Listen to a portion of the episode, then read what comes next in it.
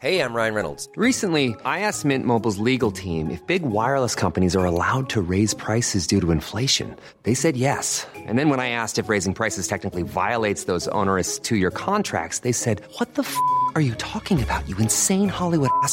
F- So to recap, we're cutting the price of Mint Unlimited from $30 a month to just $15 a month. Give it a try at mintmobile.com slash switch. $45 upfront for three months plus taxes and fees. Promo rate for new customers for limited time. Unlimited more than 40 gigabytes per month. Slows. Full terms at mintmobile.com.